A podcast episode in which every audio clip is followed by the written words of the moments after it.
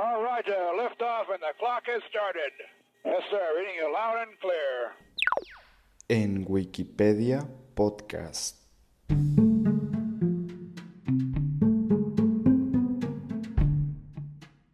¿Qué tal? Yo soy Paul Soberanes, transmitiendo desde Guadalajara, Jalisco, y esto es En Wikipedia Podcast. Un show donde exploramos la Wikipedia partiendo de un artículo y llegando a donde nos lleve la curiosidad. Antes de iniciar, te quiero agradecer el estar aquí escuchando y compartiendo el podcast, también por el feedback que, me has dado y todos los comentarios que, he recibido. Muchísimas gracias por, pues, por tu apoyo hacia este programa. Y bueno, para este segundo episodio vamos a tocar un tema que todos conocemos pero tal vez no dimensionamos, ¿no? Que son los usos horarios. Yo pues soy de Sinaloa y en ese estado tenemos un uso horario diferente al que pertenece Jalisco. Eh, o sea, en este momento, por ejemplo, en Sinaloa es una hora menos que en Guadalajara o en la Ciudad de México. Eso tiene algunas repercusiones en la vida cotidiana de las personas.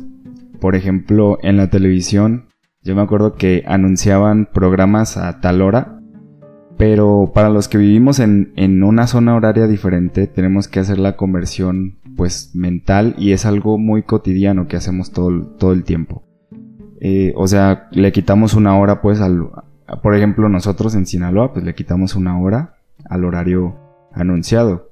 O sea, por ejemplo, eh, no sé, algún programa, alguna película, lo que sea, pues siempre como que hacemos esa conversión, pero ya es como inconsciente porque es tan cotidiano que, lo hacemos. Otro ejemplo que también sucede es en, en épocas como Navidad y en Año Nuevo. Siempre pues es primero en el horario del centro del país y a nosotros pues nos llega el Año Nuevo una hora después.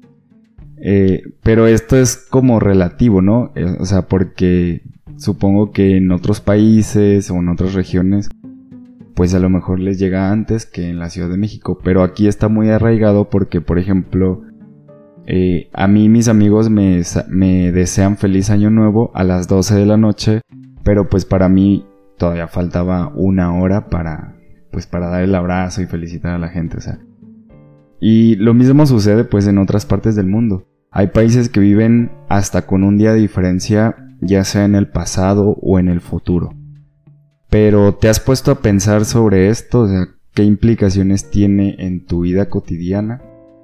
Yo sé que para los que viven en una zona horaria como la del centro del país, pues es algo muy normal, porque ustedes eh, pues ven en, la televisión los horarios que son los horarios, eh, o sea, o algún evento, cualquier cosa, pero ¿qué hay del resto de las zonas horarias en nuestro país? Vamos a iniciar pues con este tema que son los usos horarios en México y a ver a dónde nos lleva. Los usos horarios de México actuales se establecieron por el Congreso de la Unión en la Ley del Sistema de Horario en los Estados Unidos Mexicanos, publicada en el Diario Oficial de la Federación el 29 de diciembre de 2001 y cuya última reforma se publicó el 30 de enero de 2015. Vamos a ver un poquito de historia de, de esta reforma. Dice, el 29 de diciembre de 1921, el presidente Álvaro Obregón firmó los acuerdos internacionales que establecerían un sistema de horario mundial de 24 horas numeradas de 0 a 23 horas empezando a la medianoche. También estableció que el territorio nacional se regiría por dos usos horarios, la hora del centro que es UTC 7 o UTC-7, correspondiente al meridiano 115 al oeste de Greenwich, y la hora del Golfo UTC-6 correspondiente al meridiano 90 al oeste de Greenwich. En 1930 y 1931, el presidente Pascual Ortiz Rubio estableció que el territorio nacional se regiría por tres usos horarios y se introdujo por primera vez el horario de verano. Los usos horarios establecidos son hora del noroeste, que es UTC-8, con un horario de verano del 1 de abril al 30 de septiembre para el estado de Baja California. Horario del Golfo o UTC-6 todo el año para los estados de Tamaulipas, Veracruz, Oaxaca, Tabasco, Chiapas, Campeche, Yucatán y Quintana Roo. Y hora del centro UTC-6, perdón, menos 7, con un horario de verano UTC-6 del 1 de abril al 30 de septiembre para el resto del país. El 24 de abril de 1942, el presidente Manuel Ávila Camacho decretó que los estados de Baja California Sur, Sonora, Sinaloa y Nayarit dejaban de usar la hora del centro para integrarse a la hora del noroeste, mientras que el Distrito Federal y los estados de Chihuahua, Coahuila, Nuevo León, Durango, Zacatecas, San Luis Potosí, Aguascalientes, Jalisco, Guanajuato, Querétaro, Hidalgo, Colima, Michoacán, Estado de México, Tlaxcala, Puebla, Morelos y Guerrero tenían que usar un horario de verano permanente todo el año, de UTC-6. Posteriormente, a Baja California se le permitió sincronizar su hora local con la de California, quedando tres usos horarios. Hora del noroeste para el estado de Baja California y con un horario de verano sincronizado con el de California. Hora del Pacífico todo el año para los estados de Baja California Sur, Sonora, Sinaloa y Nayarit y hora del centro todo el año para el resto del país. Desde 1942 en la hora del centro se ha utilizado un horario de verano permanente, todo el año, pues originalmente se usaba, se usaba UTC-7 y a partir de este año eh, se utiliza UTC-6. El uso horario de la hora del sureste todo el año, eh, UTC-5 todo el año, fue creado por razones turísticas en 1981. Originalmente cubría los estados de Campeche, Yucatán y Quintana Roo. Un año después, los estados de Campeche y Yucatán volvieron a utilizar la hora del centro, mientras que Quintana Roo volvió a experimentar con la hora del sureste. Eh, de octubre de 1997 a agosto de 1998 y desde febrero de 2015. En 1996 se introdujo un nuevo horario de verano con el propósito de empatar la hora entre Estados Unidos y México, pero creando bastantes molestias entre los habitantes del centro del país, pues la hora del centro que originalmente era UTC-7 a partir de 1942 pasa a ser UTC-6 con el horario de verano se debe utilizar UTC-5 dos horas adelante del horario original. Esta molestia se ve reflejada constantemente en la negativa de sincronizar los horarios de verano de México con los de Estados Unidos. Eh, pues, eh, o sea, sí, realmente siempre ha sido como que un, un problema esto de los, de los horarios de verano, porque de repente personalmente a mí no me gusta. La verdad es que eh, siempre amanece más tarde y oscurece más temprano y a mí pues como que no me gusta porque cuando ya oscurece temprano pues no puedo salir como que a correr o algo así. Ni tampoco en las mañanas porque está oscuro y pues no me gusta correr como cuando está oscuro por, porque la verdad sí me da un poquito de miedo que que me suceda algo.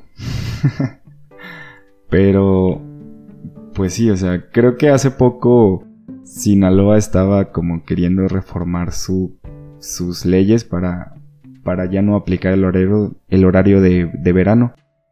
Pero vamos a ver a quién se le ocurrió esta magnífica idea. Vamos a entrar eh, a leer el artículo de horario de verano.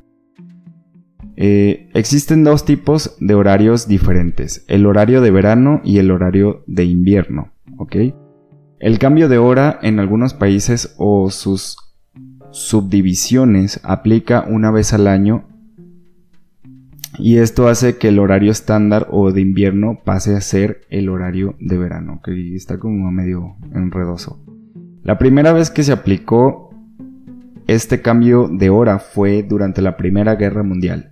Desde entonces nunca más hubo cambio de hora hasta la crisis del petróleo de 1973. a partir de la cual algunos países modificaron su horario oficial con el objetivo declarado de aprovechar mejor la luz solar, de manera que se consumía menos electricidad. Eh, yo personalmente siento que esto no, no funciona mucho, o sea, como para ahorrar energía, porque siento como que pasamos más tiempo como eh, oscuro, pero no, no sé, supongo que sí tiene sus bases científicas. Vamos a ver, el origen de esta idea se remonta a 1784, cuando Benjamin Franklin, entonces embajador de los Estados Unidos en Francia, envió una carta al diario Le Journal de París donde proponía algunas medidas para el ahorro energético. Franklin propuso tres medidas. Imponer un gravamen a las personas cuyas contraventanas impidiesen la entrada de luz a sus habitaciones. Eh, regular el consumo de cera y velas y hacer repicar las campanas de la iglesia al amanecer para que todo el mundo se levantase a la misma hora. ok, creo que estas medidas son muy un poquito extremas. Estas propuestas no se tomaron en serio Oh, qué bueno. Pero al poco tiempo comenzaron los primeros experimentos de iluminación con gas, cuya peligrosidad hizo plantearse seriamente el tema del ahorro energético. Así, poco a poco, las ideas de Franklin fueron, fueron retomadas y evolucionando hasta llegar a la conclusión de que lo más conveniente era cambiar la hora, una medida que no se instauró plenamente sino hasta 1974, que fue después de la crisis del petróleo. Pero bueno, entonces el origen del horario de verano y de revolvernos con esta idea de atrasar o adelantar el reloj, pues fue de Benjamin Franklin. Vamos a ver quién fue Benjamin Franklin, ¿ok? Eh, Benjamin Franklin, eh, nacido en Boston el 17 de enero de 1706 y, eh, bueno, murió en Filadelfia el 17 de abril de 1900, perdón, 1790. Eh, supongo que a los 84 años, más o menos. Fue un político polímata, científico e inventor estadounidense. Polímata es la, ah, bueno, la Polimatía es la sabiduría que abarca conocimientos sobre campos diversos de la ciencia, arte o las humanidades. Ok. Es considerado uno de los padres fundadores de los Estados Unidos. Franklin ganó el título de The First American por su temprana e infatible campaña por la unidad colonial, inicialmente como autor y portavoz en Londres para varias colonias. Como el primer embajador de Estados Unidos en Francia, él ejemplificó a la naciente nación americana. Franklin fue fundamental en la definición del ethos americano como un matrimonio de los valores prácticos de ahorro, trabajo duro, educación, espíritu comunitario instituciones autogobernadas y oposición al autoritarismo político religioso con los valores científicos y tolerantes de la ilustración. Ok. Eh, eh, en 1723, esto es en el apartado de vida privada, con 17 años se comprometió en matrimonio con Deborah Brett de 15 años. Finalmente se casaron en 1730 a los 24 años. Franklin eh, reconoció la, la paternidad de un hijo ilegítimo llamado William, acogiéndolo en su casa. La pareja tuvo además dos hijos legítimos, Francis Folger Franklin, que murió a los cuatro años víctima de viruela, y Sarah Franklin, nacida en 1743, quien tuvo posteriormente otros a siete hijos. Franklin era un jugador experto de ajedrez sobre el que llegó a escribir ensayos. En sus últimos años de vida, Franklin enfermó de obesidad, un mal que le causó numerosos problemas de salud y se agravó la psoriasis que había padecido durante toda su vida. En cuanto a su obra científica, su afición por temas científicos em-, empezó a mediados del siglo XVIII y coincidió con el comienzo de su actividad política. estuvo claramente influenciado por científicos coetáneos como Isaac Newton o Joseph Addison, especialmente sus obras Ensayos sobre el entendimiento de Locke y El espectador. En 1743 es elegido presidente de la Sociedad Filosófica Estadounidense. Eh, estadounidense. A partir de 1747 se dedicó principalmente al estudio de los fenómenos eléctricos. Enunció el principio de conservación de la electricidad. De sus esfuerzos nace su obra científica más destacada, Experimentos y observaciones sobre electricidad. En 1752 llevó a cabo en Francia su famoso experimento con la cometa. Ató una cometa con un esqueleto de metal a un hilo de seda en cuyo extremo llevaba una llave también metálica. Haciéndola volar, un día de tormenta, confirmó que la llave se cargaba de electricidad, demostrando así que las nubes están cargadas de electricidad y los rayos son descargas eléctricas. Gracias a este experimento, creó un año más tarde, en 1753, el que fue su invento más famoso, el pararrayos, aunque solo en Estados Unidos, ya que en Europa lo inventó el checo Prokop Divis, cuando trataba de desarrollar un objeto capaz de extraer de las nubes la energía eléctrica, algo que sucedió solamente un año después, en 1754.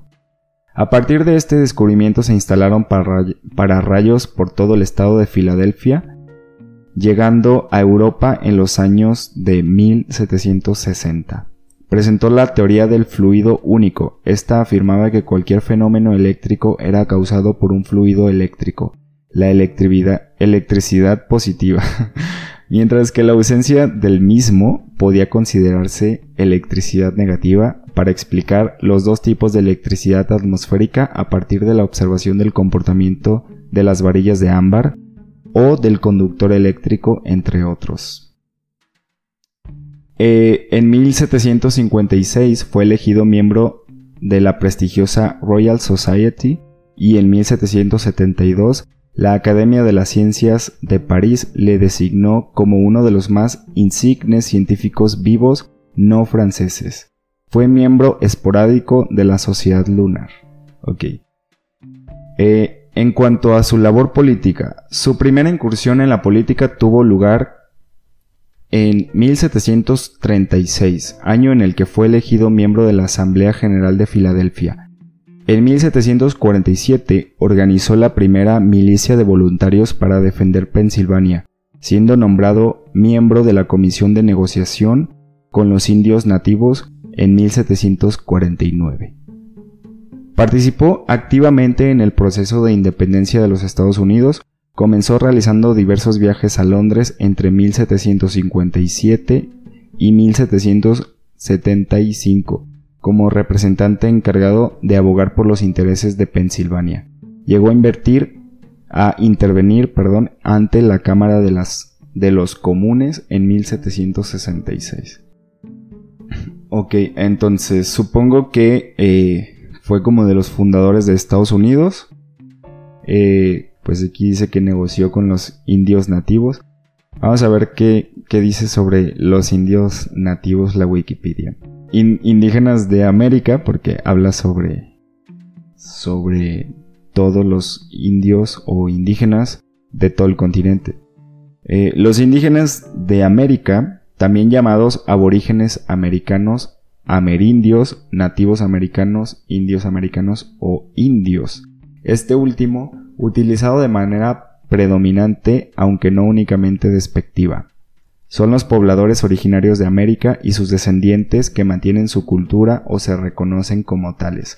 Algunos autores excluyen de entre los amerindios a los esquimales y a veces también a los pueblos de lengua nadené, ya que de acuerdo con las hipótesis amerindias, su origen etnolingüístico y llegada a América fue posterior.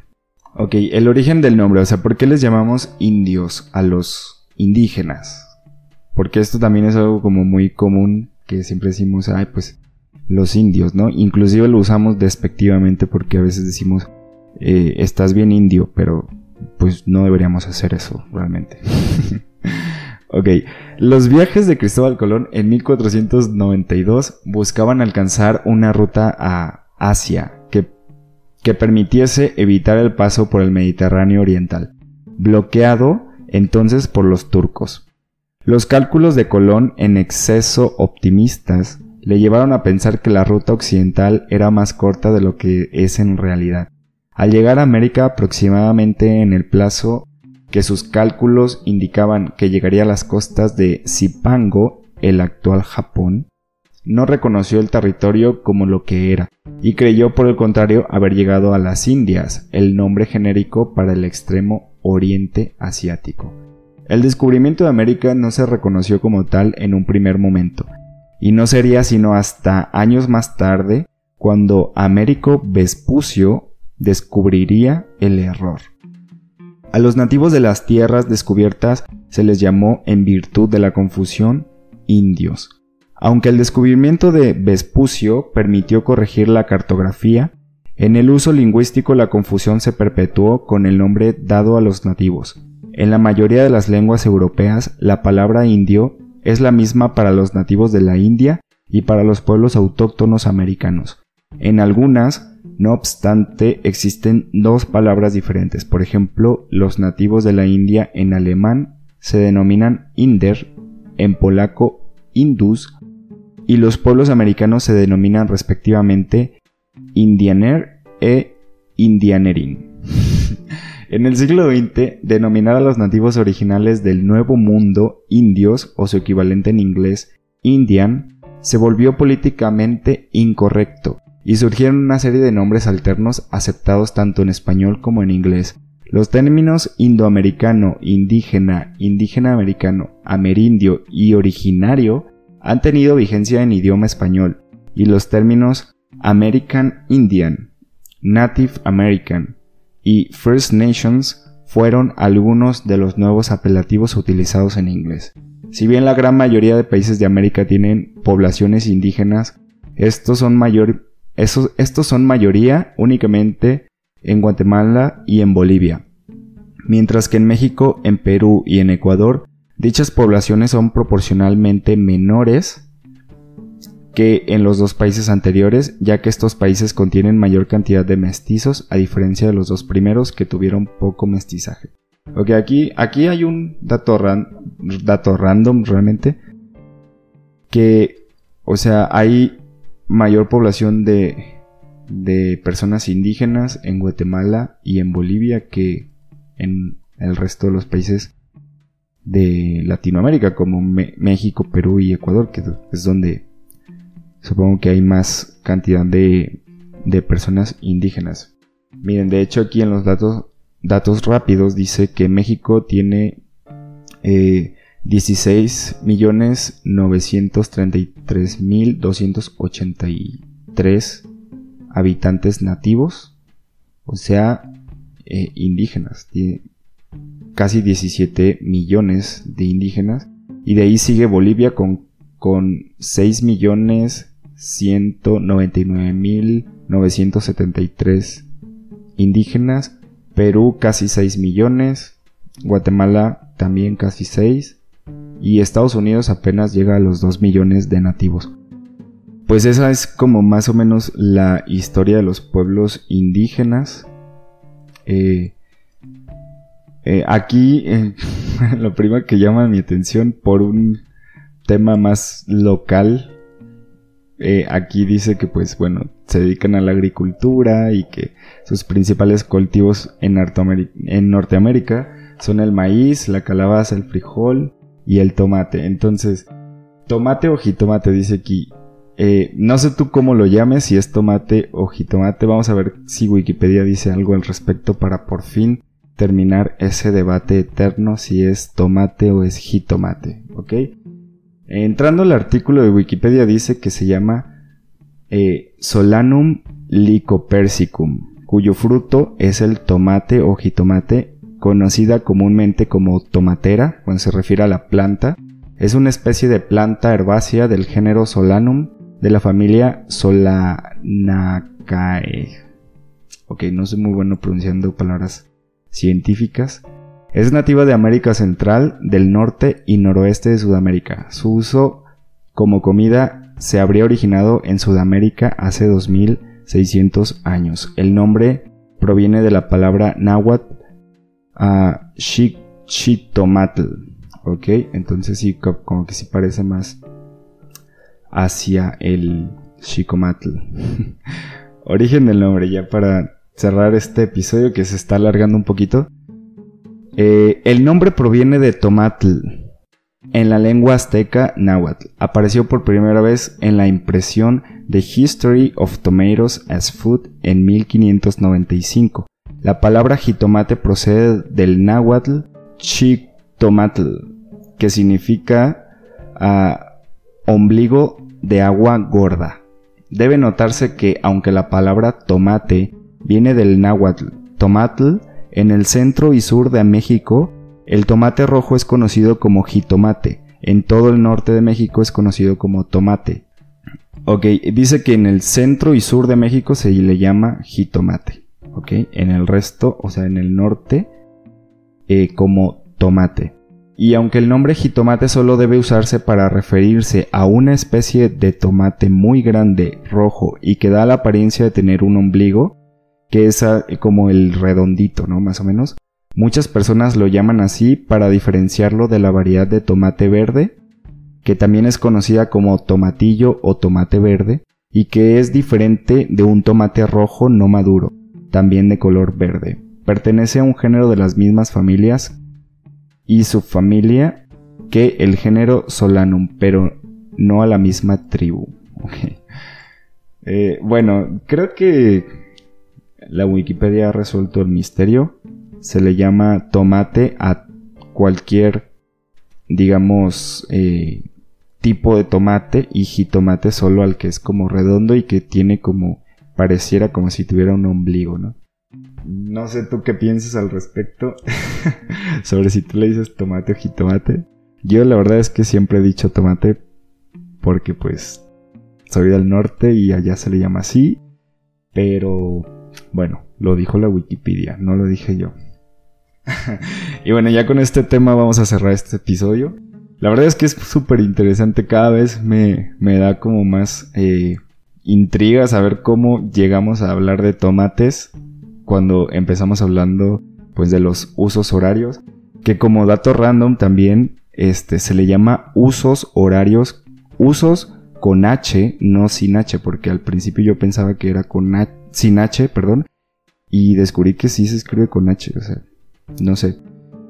Y, y bueno, se le llama uso porque el área demarcada por un meridiano y el otro que es lo que define un uso o una región horaria, una zona horaria de otra, eh, en el, digamos, imaginariamente parece como un uso de hilar y un uso es como un instrumento para hilar en algunas zonas de Sudamérica, al parecer. Bueno, espero que te haya gustado este capítulo. Muchísimas gracias por escuchar hasta el final. Y si te gusta el show y quieres interactuar puedes enviarme un, un tweet o escribirme por Facebook en nuestras redes sociales que son en Wiki Podcast, ¿ok?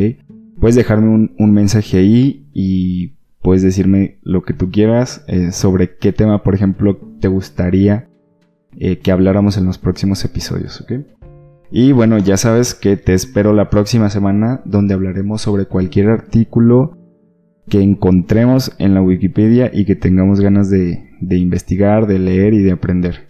Esto fue en Wikipedia Podcast. Yo soy Paul Soberanes. Que estés muy bien y nos vemos pronto.